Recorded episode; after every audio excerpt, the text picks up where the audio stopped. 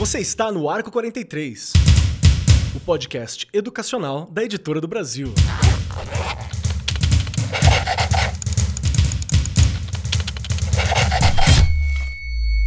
Saudações, saudações para você, meu querido professor, minha querida professora, você que acompanha o Arco 43 Podcast. Muito bem-vindo, muito bem-vinda, muito bem-vindo. Cola com a gente, porque aqui o papo sempre é muito bacana.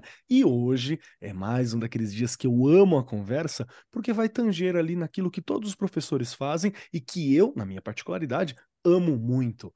Hoje o nosso papo é como trabalhar storytelling em sala de aula, contação de história, uma estrutura de contação de história, como trabalhar com contar história, o que, que é contar história, e junto comigo, nesta mesa maravilhosa, sempre sentada à minha destra, me ajudando, como sempre, Regiane Taveira, ela, que é uma história ambulante. Vem aqui, minha querida, como você tá? Pronta para o papo, Rê?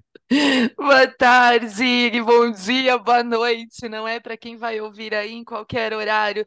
Estou muito bem, uma delícia estar sempre por aqui, né? E, e o que eu falo é sempre um aprendizado. Não estou preparada, não. eu prefiro falar assim agora, porque a gente tem tanta gente para nos ajudar aqui hoje, não é? Sim. E acho que você já abriu aí o programa muito bem.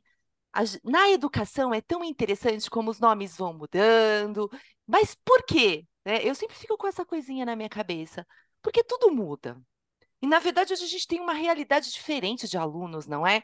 Na época que eu ouvi história lá atrás, eu não podia nem abrir a boca. O professor contava e eu tinha que ficar quietinha, né? Se eu não queria o final daquela história, eu tinha que ficar quieta e aceitar e acabou.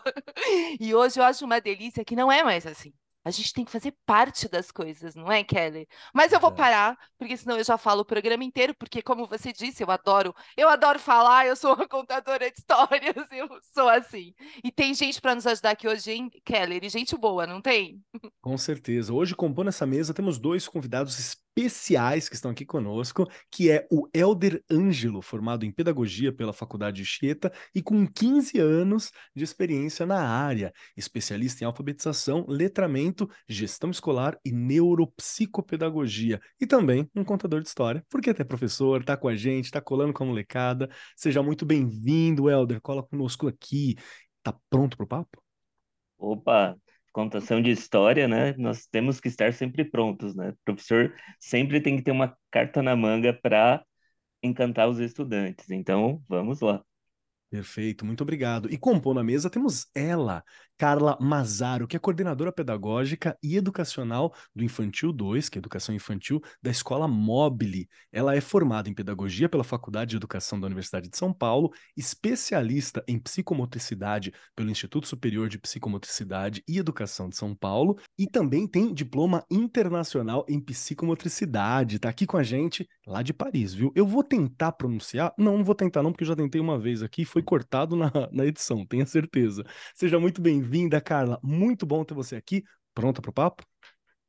Super pronta e muito agradecida por esse convite. Eu me sinto bastante privilegiada de compartilhar é, esse momento com vocês, né, com a Regiane, com você, com o Helder também, e agradecer a todas as pessoas que fazem esse podcast ser possível né? E eu acho que eu me sinto muito privilegiada também de fazer parte dessa equipe de educação infantil e representar é, essa etapa de educação básica tão importante.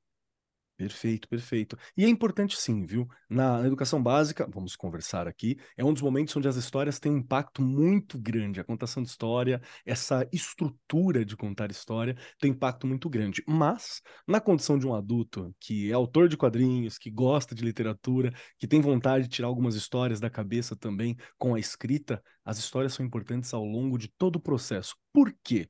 Porque ao longo dos séculos, contar história tem sido uma parte vital da experiência humana, com narrativas envolventes para conectar, ensinar e inspirar. Nós somos histórias ambulantes, nós contamos, nós aprendemos, nós entendemos, nós nos entendemos com as histórias. Na educação, transmitir informações de maneira memorável é muito importante. O storytelling vai além de assimilar histórias. Com essa técnica, é possível transformar a sala de aula em um despertar interessante e promover uma compreensão profunda daquilo que se diz. Então, é uma técnica que vale muito a pena. O storytelling é eficaz para capturar a atenção dos alunos, simplificar conceitos complexos, com exemplos, com uma história, pois nós sabemos que manter o engajamento dos estudantes é algo desafiador e necessário. Em tempo de rede social, tudo tem alguma história sendo contada, desde o post no Instagram até a notícia que está sendo veiculada por aí. Por isso, que integrar o storytelling à educação envolve usar essa narrativa, essas lições, converter fatos em histórias relevantes, permitir que os nossos estudantes construam narrativas estimulantes à criatividade e ao pensamento crítico. Recursos tecnológicos como vídeos e áudios também enriquecem essa experiência.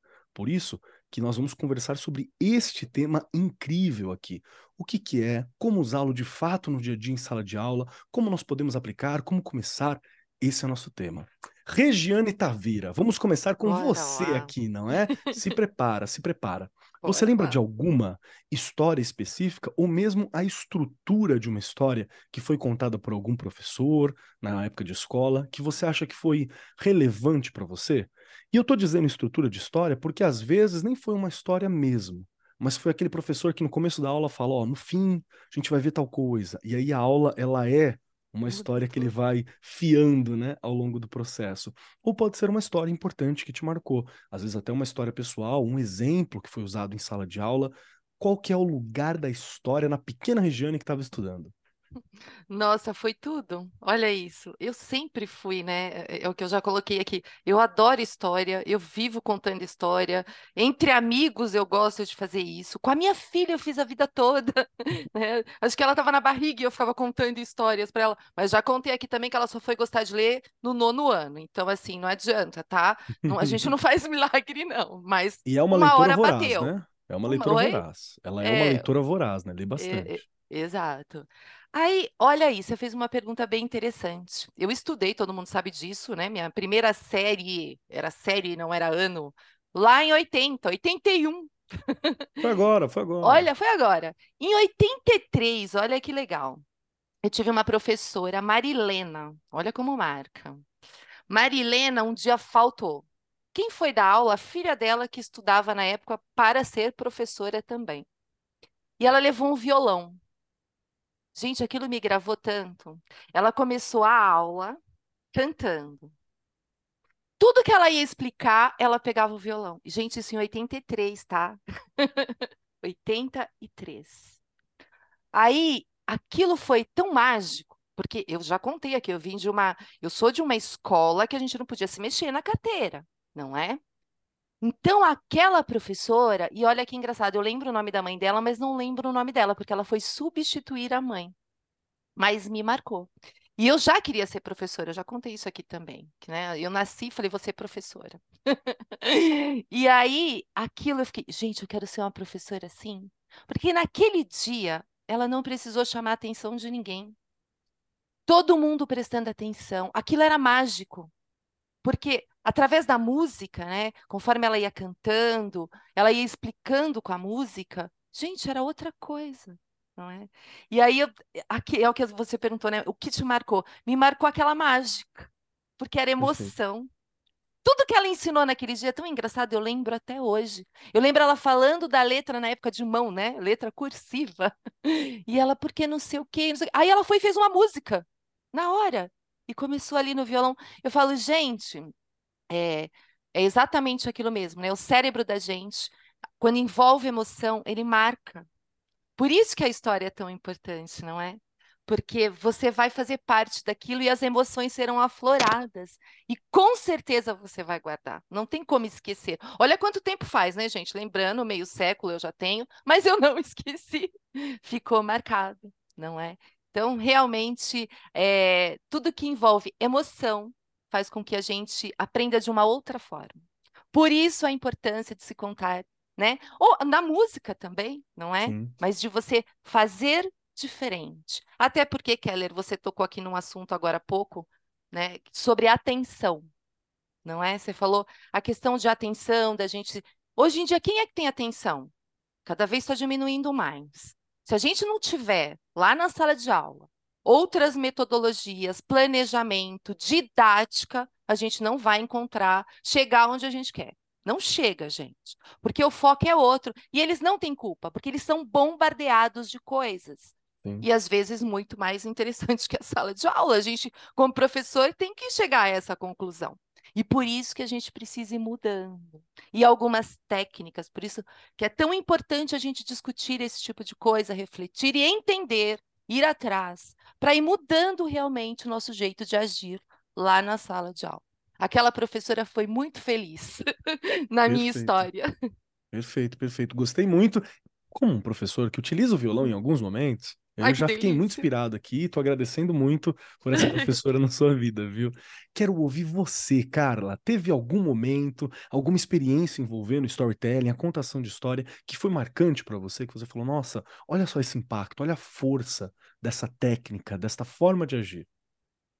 Olha, eu acho que eu tenho uma lembrança também de quando eu fui estudante e tenho lembranças atuais, né, é, como professora e coordenadora. Eu, quando eu fui estudante, quando eu estava aprendendo também no pré, vou entregar também um pouquinho a minha idade, no pré, quando eu estava aprendendo, quando eu estava sendo alfabetizada, é, na escola em que eu estudava, cada semana é, a professora introduzia um bichinho, era uma floresta encantada, e ela ia revelando aqueles bichinhos, e cada bichinho trazia um, uma vogal, né, uma, um tema diferente. Então, foi ali que eu me encantei, acho que de fato, pela sala de aula, e já comecei a brincar em ser professora, e, e compreendi que uma história. Né, tem um poder de fato de encantar e de auxiliar nessa questão, principalmente da aprendizagem. Né? A gente sabe que a aprendizagem realmente, é, Regiane, ela está totalmente ligada a essa questão da emoção, né? Isso é fundamental. E agora, como professora e coordenadora, eu, eu amava contar histórias, ainda amo contar histórias. Conto histórias é, para os meus sobrinhos, conto histórias para as crianças com quem eu convivo, porque eu acho que é isso, você consegue. É, ela é muito além das palavras, né? Você consegue ver nos olhinhos das crianças aquele encantamento. Então, é um despertar totalmente diferenciado, né? E você consegue saber exatamente onde você está tocando ali. Então, isso é muito mágico, traz muita magia e transforma. Eu acho que é isso mesmo. Eu concordo com vocês. Perfeito. Quero ouvir você, Helder. Tem alguma experiência, algum momento que você acha que foi marcante, que conseguiu sentir um pouco do poder da contação de história, do storytelling dentro da educação? Olha, é, enquanto eu estava pensando, né, sobre, sobre esse encontro, eu fui fazer alguns resgates de quando a, a contação de histórias, as histórias em si, entraram na minha vida. E eu lembrei muito, não foi um professor que me inspirou, mas eu lembrei muito de como eu brincava com Playmobil e criava muitas histórias com eles. Que legal e problemas assim familiares que eu lembro porque todos tinham nome, nome dos meus familiares. Então eu criava muitas histórias e me e isso que você falou de ter muitas histórias na cabeça, eu me identifico muito porque eu sou contador de histórias. E eu lembro que antes de entrar na educação, eu trabalhava em telemarketing e era uma sessão que quase não saía, não caía ligações. Então eu trabalhava seis horas e atendia cinco ligações.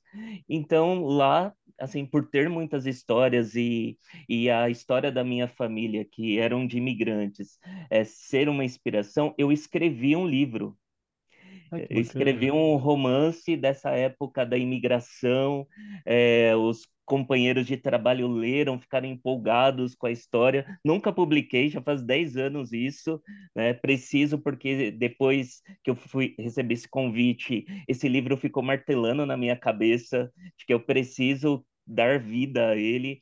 Então, de inspiração, eu venho trazendo isso dentro de mim desde sempre. Mas tem uma professora específica que, quando eu fiz a pedagogia, que até hoje eu tenho contato com ela e toda vez que eu posso, eu falo que ela é a minha musa inspiradora porque ela era é aquela essência de contadora de história que independente ela acompanhou assim vários semestres e em todo semestre a premissa principal dela de início de aula era uma contação de história e não era apenas ler um livro. Ela, de fato, é, encarnava ali todos os personagens da história. Ela ficava com o livro na mão, mas ninguém podia entrar depois que ela começasse aquela história. Então ela era era um, uma coisa assim de que era um respeito tão grande que eu comecei a levar isso para mim quando virei professor porque era um respeito assim que eu nunca tinha visto de nenhum professor. E, e eu, o jeito dela contar, a, a, a modulação de voz para cada personagem, então é, era inspirador. Eu via um monte de adultos, 50 adultos na sala, hipnotizados pelo jeito dela de contar a história. Então, para minha vida, eu levo muito isso, que eu vejo que é fascinante, não só para os pequenos, como para os adultos também. Perfeito, perfeito, adorei. Fica- porque vira, vira esse momento sagrado, né? Na hora que você está numa contação de história, é um momento mesmo é, sagrado no sentido religioso, né? No sentido de que é um momento especial, é um momento diferente que tem ali. Eu tenho dois exemplos que são muito fortes. Um é porque eu venho de uma formação que, além do, do- Eu sou professor de história e professor de filosofia e projeto de vida, mas também tenho técnico em teatro, trabalhei com algumas coisas no sentido de, de contação de história, né? E eu tive um professor chamado José Odair, falecido, um professor muito querido, que foi professor meu na, na graduação em História.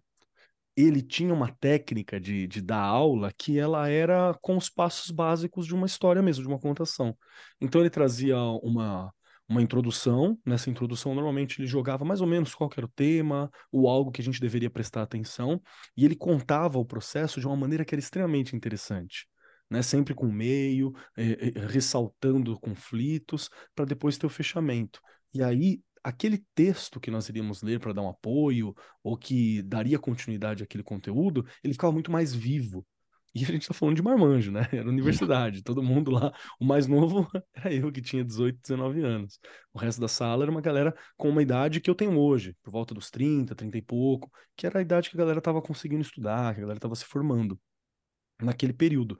Então, era muito, era muito, muito mágico, muito interessante, e eu faço o possível também para trazer isso para a sala de aula, né?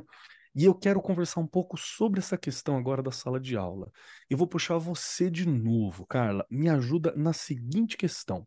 Quando a gente fala de storytelling, estamos falando de contar história, né? A gente usa os termos em inglês porque fica chique, porque é o, o, o que está na moda hoje de ser usado, mas essa estrutura, né, de contar história e o ato de contar história, o importante. Então, é, por que que, por que que na sua, na sua observação, na sua experiência, por que, que ela é muito mais do que só uma técnica, é, do que só uma forma de contar história? Aonde que está esse sentido mágico que parece que a gente se apega tão forte, né?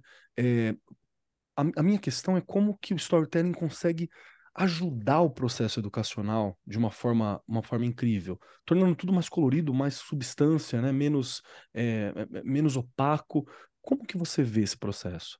Eu acho que o grande diferencial, né, da educação infantil e da escola em si, ela é estruturar exatamente em relação a essa intencionalidade dos objetivos que você tem para desenvolver com as crianças. Então, quando a gente propõe uma brincadeira, quando a gente propõe é, uma atividade, quando você envolve essa magia das histórias, você acaba trazendo as crianças para mais perto, né? Então Uhum. você consegue conectar essa emoção e você consegue envolvê-las para que aquele aprendizado seja divertido, né? Que seja um aprendizado gostoso, que você tenha uma outra relação ali. E eu acho que o mais impro- importante é que hoje as pessoas têm tanto medo de errar, né? E quando você lida com as histórias, né? Quando você se dá a possibilidade de fazer, fazer de novo, reestruturar algo, você acaba percebendo que o erro ele pode ser também muito benéfico.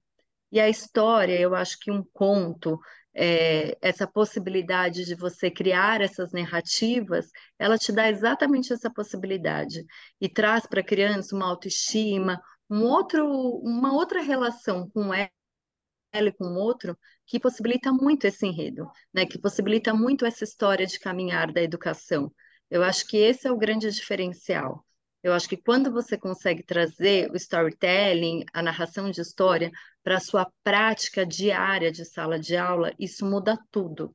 Então, eu vou trazer um exemplo né, da educação infantil, do Infantil 2, que é de fato onde eu trabalho. A gente tem algumas atividades né, que a gente desenvolve ao longo do ano, que são é, disciplinas diferentes. Então, a gente tem alguns objetivos na área de ciências, outros em relação à linguagem. Só que atualmente a gente trabalha com contos maravilhosos. Então, essa semana as professoras estão trabalhando com João e o pé de feijão.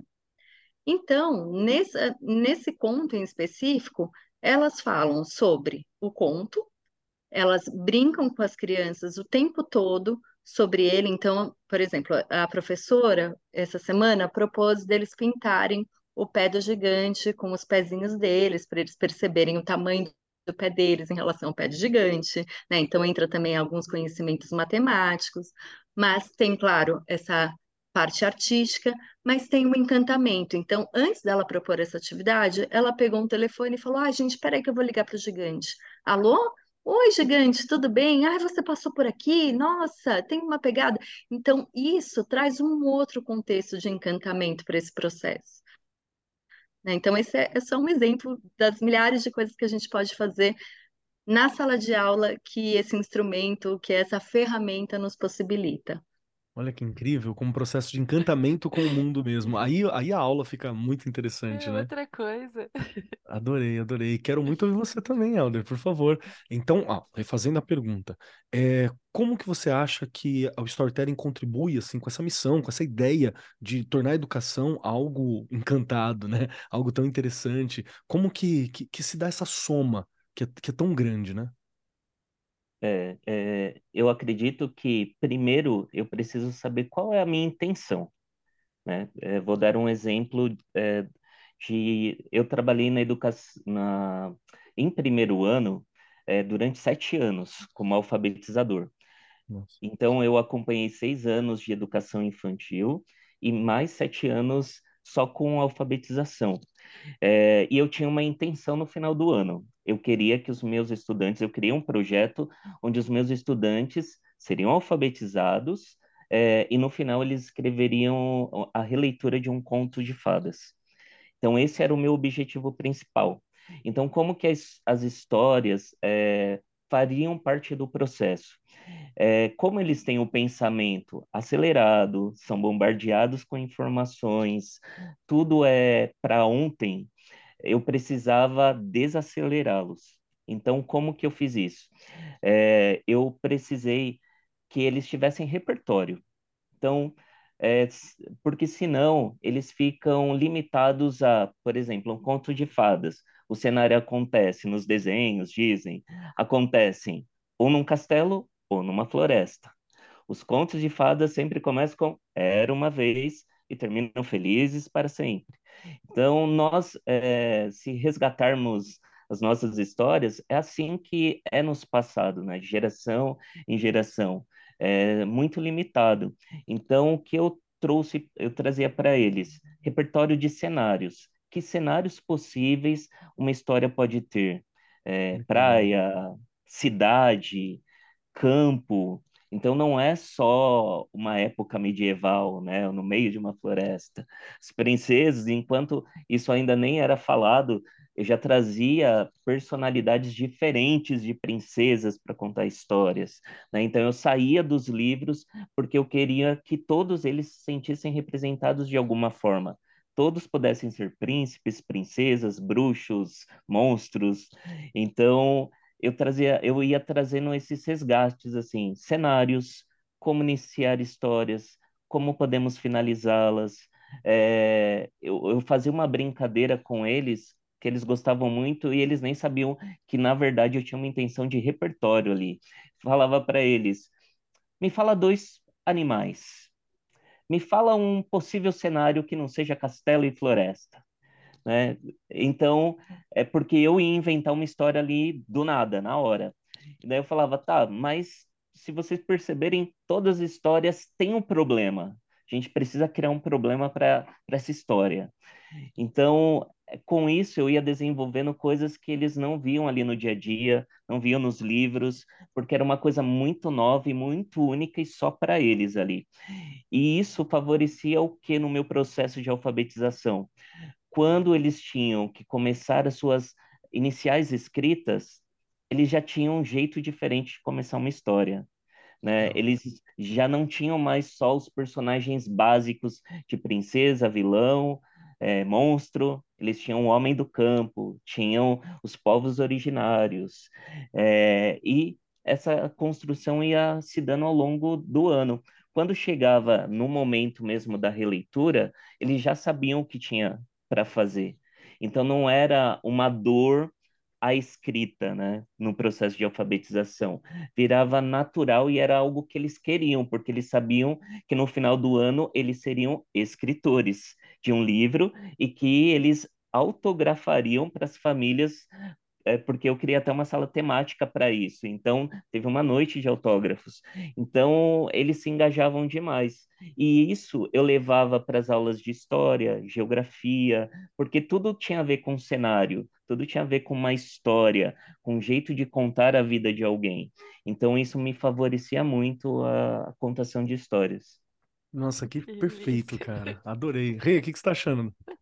Olha, né, assim, escutando a Carla, o Helder, você é, eu me lembrei, eu acho que eu já contei dessa. Eu tive uma turma muito especial que me gravou muito em 2006, uma turminha de segundo ano. E eu, aquela professora que gostava de inventar, né? Que aos olhos de, algum era de alguns era perfeita e do, de outros era odiada, porque ainda tem essa, né? Se você vai além da caixinha é porque você está indo além, se você fica dentro da caixinha é porque você está na caixinha, enfim. Mas a Carla me fez lembrar das coisas que eu comprei, né? Eu tinha uma máscara de bruxa, mas de bruxa mesmo, daquelas com o nariz. Né? Gostaria muito de saber para quem que eu emprestei. Aliás, se alguém estiver ouvindo, olha aí. Pode devolver. Que a Milene adorava aquilo. E a Milene também ainda era pequena, a Milene tinha ali uns 5, 6 anos anos nessa época. Ela ia muito comigo nessa escola, minha filha. E eles voltavam do recreio e era um momento que eu sentia que eles necessitavam escutar histórias, para eles se acalmarem, para a coisa mudar e a gente continuar, não é? E aí, claro, o Helder colocou muito bem aqui, tudo tem que ter uma intencionalidade, não é? E naquele momento, eu preferia contar a história naquele momento para deixá-los né, mais calmos. Mas eu sou maluca, então eu dificilmente deixava eles calmos. Por quê? Eu ficava atrás da porta né, com essa máscara. A primeira vez, eles quase infartaram quando voltaram do recreio. Eles gritavam, eles gritavam. Ai, gente, mas olha, é, até hoje, né? Eu lembro assim, eu lembro da inspetora vindo na porta da sala. Né, depois eles, claro, perceberam por causa da minha roupa, mas enfim, eu só coloquei a máscara. E aí dali eu começava a história. Né? Então, hoje a bruxa fulano de tal está aqui na escola, e né, naquela época eu estava numa outra escola, enfim. E aí começava a história. Só que sempre, você vê, eu começava pelo lado contrário do negócio, né? Eu queria acalmá-los, mas eles estavam agitados, então eles precisavam da bruxa ali naquele momento. E aí depois a gente ia indo. E porque me gravou muito essa sala e o Helder também me fez agora né, é, despertar isso. Essa sala eu tinha no fundo da sala, lembrando que a gente trabalha em escola de rede estadual, e nós recebíamos o material no começo do ano, né, vinham os materiais para os alunos, as caixas de papelão eram bem duras. Então eu montei com essas caixas no fundo da minha sala, é, li, é, coloquei uma mini biblioteca, não é? Só que já com os tipos, os gêneros textuais. Então tinha ali ficção, contos de fadas, contos, né? É, enfim, era tudo divididinho. E era tão bonitinho, eles tinham sete para oito anos. Eles iam, agora eu vou ler uma ficção. Olha que interessante, porque tudo que você vai falando, é o que a gente, a Carla colocou muito bem aqui, com emoção, né? Na verdade, o nosso cérebro ali, ele desperta aquele monte de dopamina naquele momento, e aí a aprendizagem acontece, porque é satisfatório, dá motivação não é? E aí aquelas crianças foram, eu, foram, eu falo que foram um marco na minha história como professora, porque no final do ano, né, como o Helder colocou aqui, todas as expectativas, ou pelo menos quase todas, eu consegui alcançar com aquela turma, mas porque eu fiz sempre de um jeito diferente. Não é? E a, e a, história, aquela turma adorava história. Aliás, Keller, você vai lembrar, aquele é do menininho dos morcegos. Ah, sim. Entende? Eles tiveram uma evolução completamente diferente, porque justamente eu ia colocando ali, né? Uma intencionalidade em cada coisa. Eu tinha alunos que não eram alfabetizados, Helder, então eu também tinha que pensar em como chegar ao final do segundo aninho com eles alfabetizados, não é? Então tinha toda uma divisão ali, mas que, olha, deu muito certo e acho que é o que a gente já colocou aqui, né? Todos já falaram. A importância de você é, fazer que eles se sintam num lugar mágico. Eu falo que a escola ela tem que ser mágica. Nossa, a região está fantasiando. Não. Se não for, eles não vão querer estar lá. E eles têm que se sentir parte pertencente da história da matemática, das ciências, da história da geografia. Tem que estar tá tudo misturado, não pode ser fragmentado. Então, realmente, nós, professores, temos que ser mágicos. Eu acho que tem uma, um ponto em comum que foi falado por esses três grandes, grandiosos, de alto garbo e elegância aqui presente, que é esse ponto de você manter é, essa, esse encantamento mesmo. E eu adorei a parada de pintar o, o pezinho para comparar com o pé do gigante, mas o mais legal mesmo é realmente essa. Eu podia só falar, gente, vamos lá fora que tem um pé gigante para vocês pintarem, né? E legal, eles vão adorar, vão lá fora e vão pintar. Agora, na hora que você pega um telefone, né? Na hora que você fala assim, gigante, você estava por aqui? Nossa, porque isso mexe com a cabeça, mexe com a nossa. Eles tá fazem parte. Eles fazem parte disso, então vai lá fora, deve ter tido aluno que procurou o gigante, né? Deve ter tido um monte de coisa divertida, assim. E isso é muito importante. E professores, professoras, vocês que estão nos ouvindo agora, entende que aqui nós estamos falando sobre formas de você integrar esse storytelling no dia a dia na sala de aula, né? Então é, é não deixar o número ser só um número frio. Que história que eu posso contar com aquele número? Né? Tem aquele truque que vários professores de história usam também, na hora de falar alguma coisa que você acha que é bem relevante, que vai cair na prova, que é importante, falar em tom de fofoca, né? Vocês sabiam que o Dom Pedro, né? Você fala num tomzinho assim que dá uma, uma, uma puxada. São formas de você tornar a pessoa pertencente, tornar aquilo mais, mais vibrante, né? Porque pegar esses conceitos acadêmicos e traduzir em uma história, é, é, aí que tá a mágica, né? É aí que tá o. Eu acho que o ponto que ele é, que ele é muito importante. Eu quero, eu quero voltar para você, Carla, também para uma, uma questão que aqui é um pouco mais difícil. Porque na condição de coordenadora, né, na posição de uma coordenadora, eu imagino que seja algo que você se bata de frente de, de várias formas. Porque eu acho que tem, às vezes, na contação de história, uma coisa bem bem de teatro de rua, que é assim, me dá um, um, tecido, né, uma máscara, um som e a gente faz. Isso é legal. E qualquer coisa que você puder fazer com o mínimo é importante, porque assim você consegue fazer em qualquer situação mas a gente vive num mundo tecnológico, né? A gente tem questões de multimídia e nós estamos concorrendo em sala de aula com celulares, né? Que fala, só não faz café ainda, mas todo o resto ele tá lá, tá lá os amigos, né? Tá os queridos, tá os afetos, tá o TikTok que um dia a gente tem que conversar de novo sobre essa coisa incrível que tá aqui, que é difícil e maravilhosa. Então, eu queria fazer uma pergunta para você, se tem entre os seus professores, se tem alguma dica de como que eu posso incorporar, né, essas ferramentas de uma forma que seja eficaz. E eu, eu pergunto mesmo se, se tem alguma técnica, porque nas vezes em que eu usei, por exemplo, o data show, né, o projetor, eu usei como lâmpada quando eu usei para contar a história. Eu botei uma imagem no fundo e era só uma lâmpada. Então não sei até que ponto é multimídia esse tipo de coisa. Você tem alguma dica para gente? Acho que sim. Vamos ver. É, eu acho que primeiro eu queria, né, é, trazer um pouquinho do que vocês falaram antes, que eu acho Claro. que o livro tem uma grande relevância também, né? E, e eu acho que quando a gente deixa o livro só em sala de aula, ele acaba assumindo um outro papel. Né? E quando a gente leva esse livro, leva esse, esse suporte para outros espaços da escola, inclusive para o pátio, para o momento de recreio, Fantástico. enfim, independente de onde essas crianças têm essa possibilidade de ter é, uma infância mais livre, né, de fato, esse livro acaba ganhando um, um outro significado. Né? E eu acho que essa leitura precisa estar presente também nesses, nesses outros momentos da escola e da vida dessa criança e das famílias. É, agora, pensando nessas tecnologias, na educação infantil, a gente acaba não usando tanto, por, exatamente por uma questão, né, de maturação cerebral, né? Então, é, a gente tem é, tem que ter muito cuidado quando a gente lida com tecnologia e crianças muito pequenininhas. Quando eles crescem, eles já estão inseridos nesse mundo tecnológico, então é, usar essas ferramentas dentro de sala de aula são muito benéficas, inclusive para eles compreenderem essa potencialidade muito maior, não só dessas mídias sociais, mas também é, de uma forma diferente de você usar aquela tecnologia. Mas na educação infantil, a gente usa assim algumas coisas a nosso favor. Você falou do data show, por exemplo. As sombras, é, você contar histórias utilizando sombras, é uma excelente ferramenta, porque Hum, isso vai, além de trabalhar com a atenção, com a concentração daqueles pequenos, vai também possibilitar com que eles criem novas imagens, com que eles é, movimentem o corpo e percebam ali a sombra deles e criem as próprias narrativas para lidar com aquelas situações. Então, essa é uma possibilidade.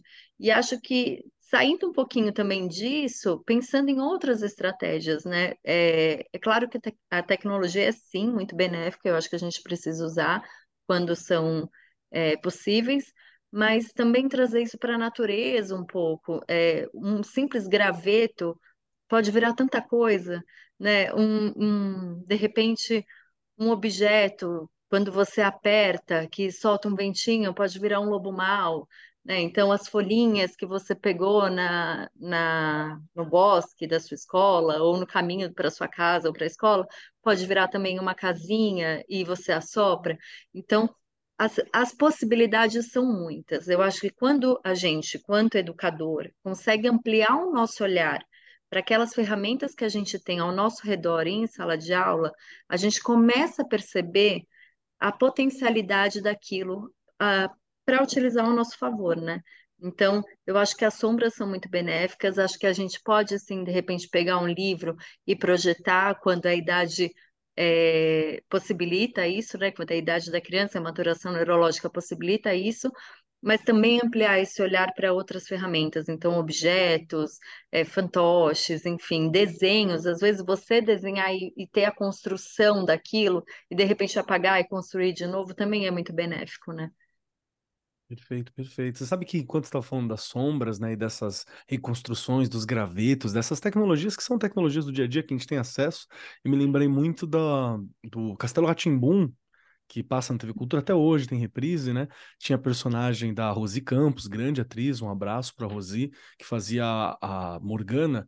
Tinha esses momentos, né, de contar a história com pequenos objetos ali em volta e tá lá, sei lá, um bully. E, e o bully era o personagem. Você olha ali e fala, é um personagem. Ponto final, tá até falando bully. Então, é, é é aquela coisa do, do, dos brinquedos de ouro, né? Brinquedos dourados, né? Que ajuda você a construir essa imaginação. Muito bom, bem lembrado. Eu, eu queria ouvir também de você, Helder. Tem alguma, alguma dica para uso dessas tecnologias? Que tecnologias que a gente pode utilizar no dia a dia? Que posturas que a gente pode ter? É, é, retomando um pouco do que eu falei, de trazer o repertório para os estudantes. Então, eu utilizava muito a tecnologia para isso. Por exemplo, para repertoriar os cenários, eu trazia diversas imagens, colocava o data show lá e várias imagens para eles verem as possibilidades, porque além, é, no meu caso, dando aula, que eles iam escrever o livro, eles também iam fazer as ilustrações da construção do livro deles. Então, eu não queria uma casinha como a gente aprende a fazer a casinha, a árvore com aquela copa toda redondinha. Eu, eu queria que eles é, vissem árvores diferentes, né, com cores diferentes, é, casas que não tivessem chaminé, porque hoje em dia as nossas casas não têm chaminé. Então, muitos moram em apartamento, né, naquele, no cubículo. Então, eu queria que eles trouxessem realidades diferentes. Então, o data show com imagens, isso favorecia muito. A utilização do áudio. Então, é, ouvir os ouvir os sons da natureza, né? É, saber a diferença entre som e os ruídos que a gente costuma ouvir no nosso dia a dia na cidade. Então, essas tecnologias favorecem muito na hora da construção de um enredo. É, outras tecnologias que eu, hoje eu estou como coordenador na Escola Vereda. É, e, então, as minhas professoras, falo de coração, né, minhas queridas professoras, minhas meninas, elas são muito criativas nesse sentido do uso da tecnologia, contação de história. É, eu lembro de uma uma das atividades que marcaram as crianças, né, e eu vejo muito ali um enredo de história, é, na época de, do voto, né, é, nós também tínhamos o voto dos representantes de sala.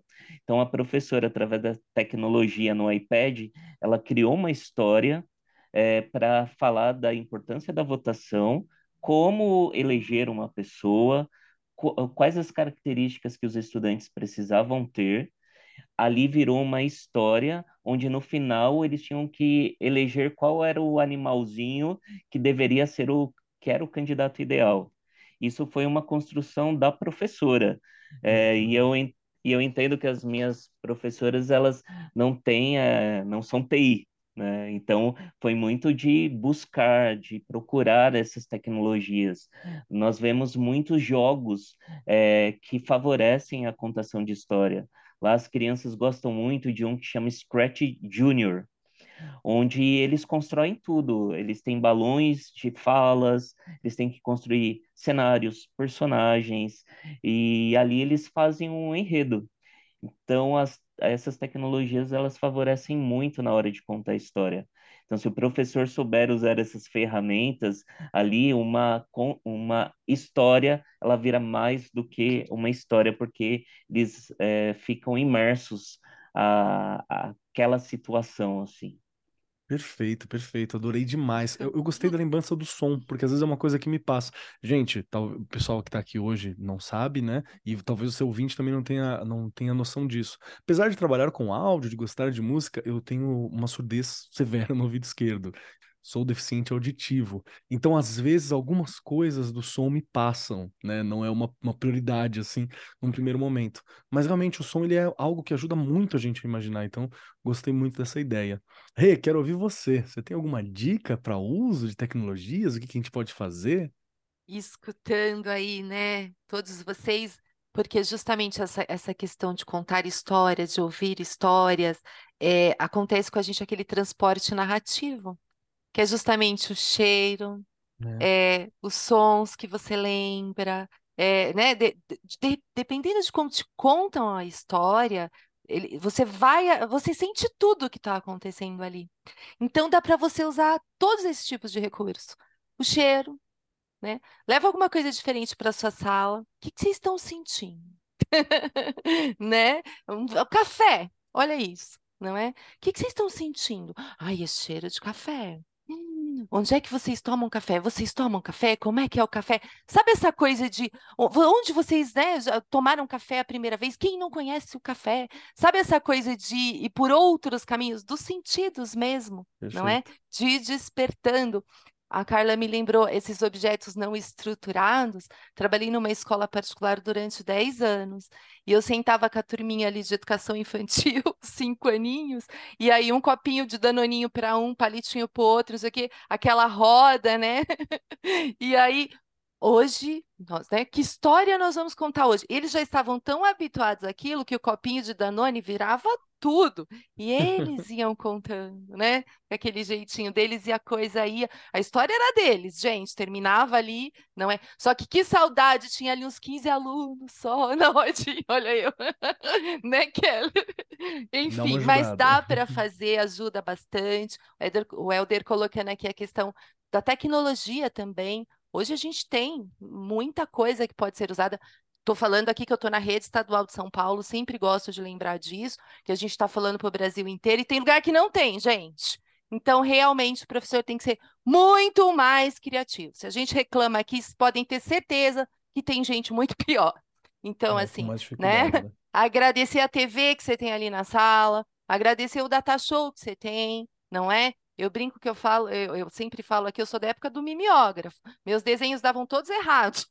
Você ia passar, errava, acabou o stencil, tinha que fazer outro, enfim. Então a gente tem bastante recurso que dá para usar sim.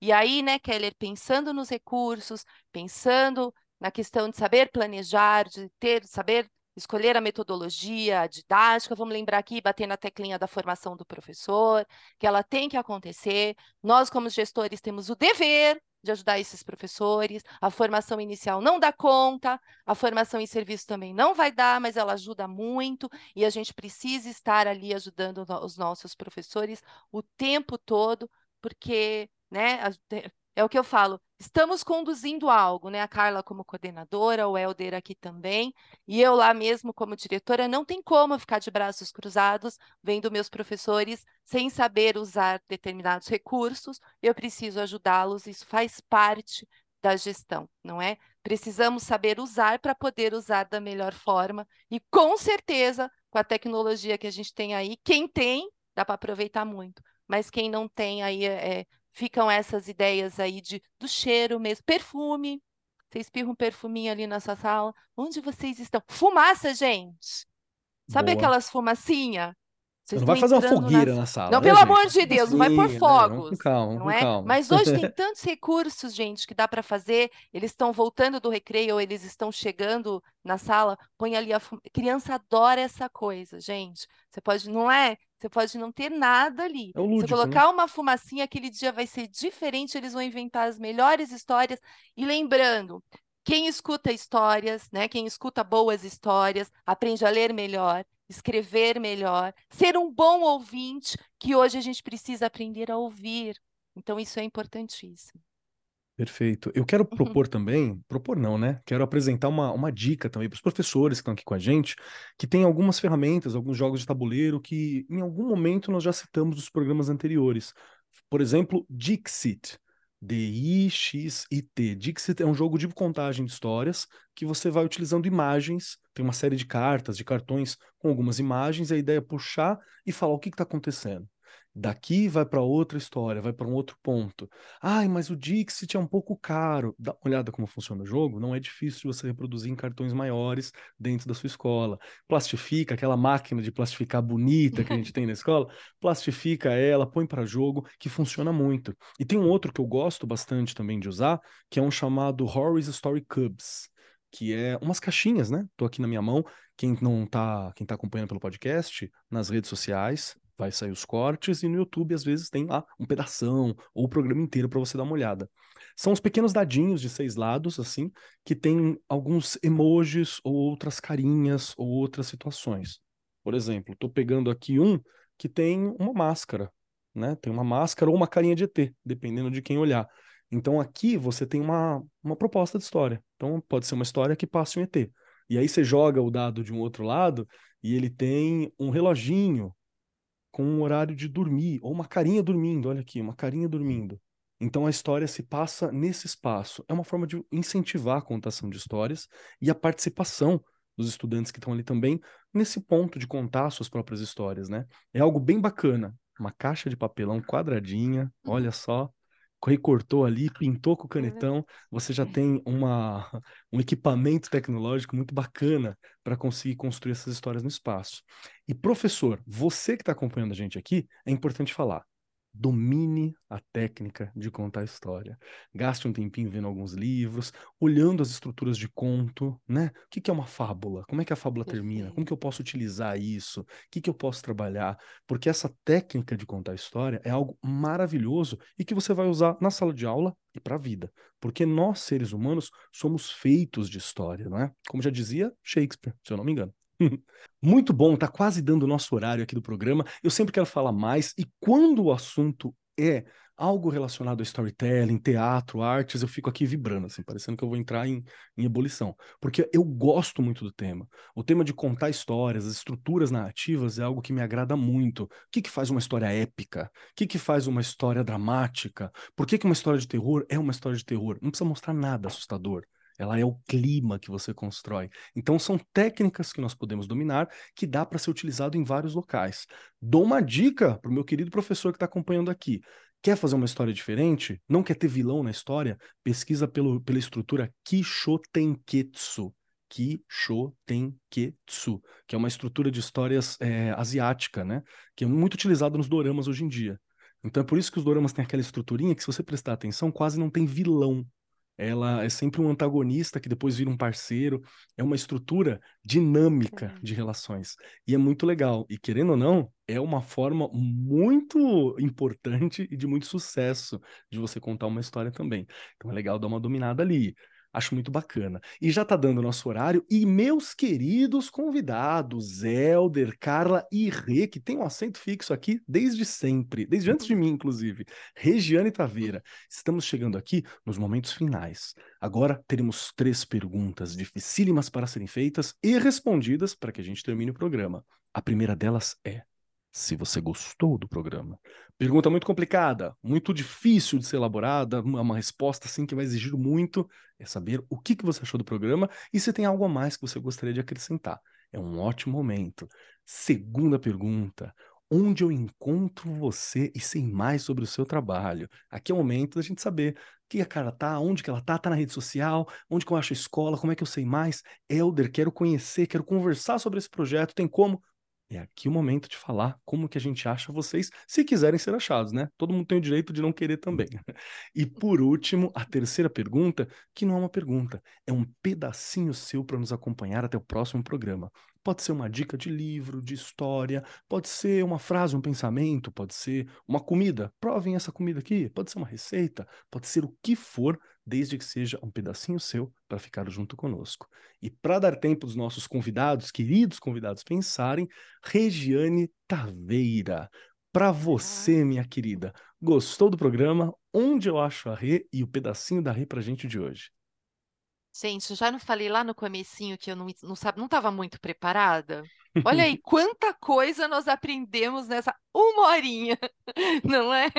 Isso é uma delícia, isso é uma delícia. E olha, só para a gente brincar, né? Eu sempre, a gente acabou falando aqui de algumas coisas, de você apagar a luz lá, ó, na sua sala, apaga a luz, já dá para você começar uma história e você já muda tudo, professor e professora. Tenha certeza disso. E Keller, você me fez lembrar de uma coisa que nós fizemos já aqui. Foi você que me ensinou, junto com toda a equipe. O RPG. Verdade, pura história. Não é? E eles fizeram eu vivenciar, e agora eu lembrando aqui, gente, eu não tenho como não falar, porque aquilo foi maravilhoso. Foi uma sensação deliciosa e que dá para usar, não é? Muito lá na sala de aula, então fica aí mais uma. Eu tô aqui no Arco 43, tô lá no Instagram, tô no Facebook antigo, todo mundo fala, nossa, eu não tenho mais Facebook, eu continuo tendo. e lá no chão da fábrica, onde essa mágica toda acontece. Não tem jeito, ela tem que acontecer, não é? E a minha dica é um filme que eu assisti e que o professor me inspirou muito, Escola da Vida.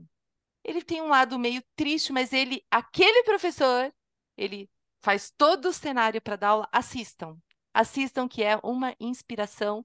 Você vai se sentir ali, é, professor de história aí que nem o Keller, vai se sentir naquela parte. Exato, exato. Foi uma delícia, gente. Muito obrigada. Perfeito, Rê, muito obrigado, como sempre, por estar aqui compartilhando suas ideias, compartilhando tua formação, dividindo com a gente suas experiências, que é algo, assim, de valor incrível, tá? Muito obrigado, sempre, viu? Uhum.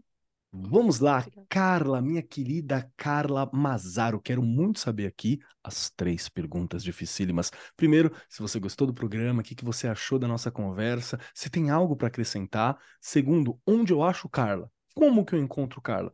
Como que eu sei mais sobre o trabalho de Carla? Como que eu sei mais sobre Mobile? Como que eu faço para conhecer? É o momento de contar. E terceiro, um pedacinho seu para ficar nos acompanhando. Bom, vamos lá. É, nossa, eu concordo com você, Regiane, porque realmente passou muito rápido. Eu acho que esse papo daria para mais algumas horas, né? Foi bem gostoso. Eu agradeço muito por essa oportunidade. É, Elder também, puxa, que prazer dividir isso com você e ouvir as suas, os seus relatos. Eu, eu fiquei bem entusiasmada em realmente conhecer um pouco mais. É, Então, agradeço muito, gostei muito do programa. Acho que foi realmente um bate-papo muito gostoso, muito enriquecedor. Eu aprendi bastante aqui com vocês. E como, como me achar? Eu não tenho minha rede social, né, é, é pessoal, mas tem a rede da escola, o Instagram da escola, que é a Escola Mobile. E lá tem um pedacinho meu, porque tem algumas coisas da educação infantil, então vocês podem achar algumas coisas que a gente faz. É, como dá para dá para saber bem como a gente entende educação. Tem inclusive um vídeo meu que eu gravei recentemente falando sobre adaptação escolar de crianças tão pequenininhas. Então te- tem um pedacinho meu lá sim. E que eu me sinto bastante privilegiada de fazer parte dessa equipe. E em relação à indicação, eu poderia trazer milhões de indicações, e aí eu tentei selecionar uma e acho que consegui uma que, que para mim foi muito significativa já na época da faculdade e ainda é. Então, às vezes eu ainda pego esse livro e leio alguns trechos. E eu li um pouquinho dele, bem pouquinho, para trazer para cá também. E como não deu tempo de falar tudo, então eu trouxe para vocês. Ele chama a, chama-se A Psicanálise dos Contos de Fadas. É um livro incrível. Eu acho que ele é essencial para qualquer educador que queira saber um pouco mais sobre simbologia de contos de fadas e que queira compreender um pouco mais sobre esse universo infantil. Eu acho ele incrível, então é ele que eu quero é, dar como dica. Perfeito, perfeito. Ótima dica, viu? Ótima dica. Na época da universidade, eu me lembro que eu tive contato com ele, não deu para estudar profundamente, mas teve um professor que falou um pouquinho sobre. Então, fico muito feliz com a indicação. Carla, muito obrigado por estar aqui com a gente, obrigado por ter cedido seu tempo, obrigado por compartilhar suas experiências, por abrir as portas da escola, conversar um pouco, falar sobre como funciona enriquecer a gente nessa tarde, viu? É algo assim incrível mesmo. Muito obrigado. Vamos lá. Elder, sua vez, meu querido Elder Ângelo. Perguntas complicadas, dificílimas para você. Primeiro, se você gostou do programa e se tem algo que você gostaria de acrescentar, este é o momento. Segundo, onde eu acho o Elder? Como eu sei mais sobre o Elder? Como eu contato o Elder? Como que eu faço? E terceiro, um pedacinho seu, uma indicação que possa nos acompanhar. Bom, eu gostei muito, né? Acredito que todo contador de histórias gosta de falar sobre histórias. Né? A Carla me fez lembrar a minha época de educação infantil, onde eu fui muito feliz com os pequenininhos. Né? Foi um prazer conversar com vocês. É, ficou aquele gostinho de quero mais. Espero termos mais oportunidades de falarmos de contação de histórias, porque foi muito gostoso e passou muito rápido, de fato, né? É, onde me encontrar? Hoje eu trabalho na Escola Vereda de, da unidade de São Bernardo. Estamos com matrículas abertas, então estou lá para atender quem quiser visitar e conhecer a nossa escola e esse trabalho encantador que as professoras fazem com os estudantes. É, a escola também tem as suas redes sociais, Facebook, Instagram, é, YouTube, é, e as minhas redes são pro.elder no Instagram, né, e o LinkedIn.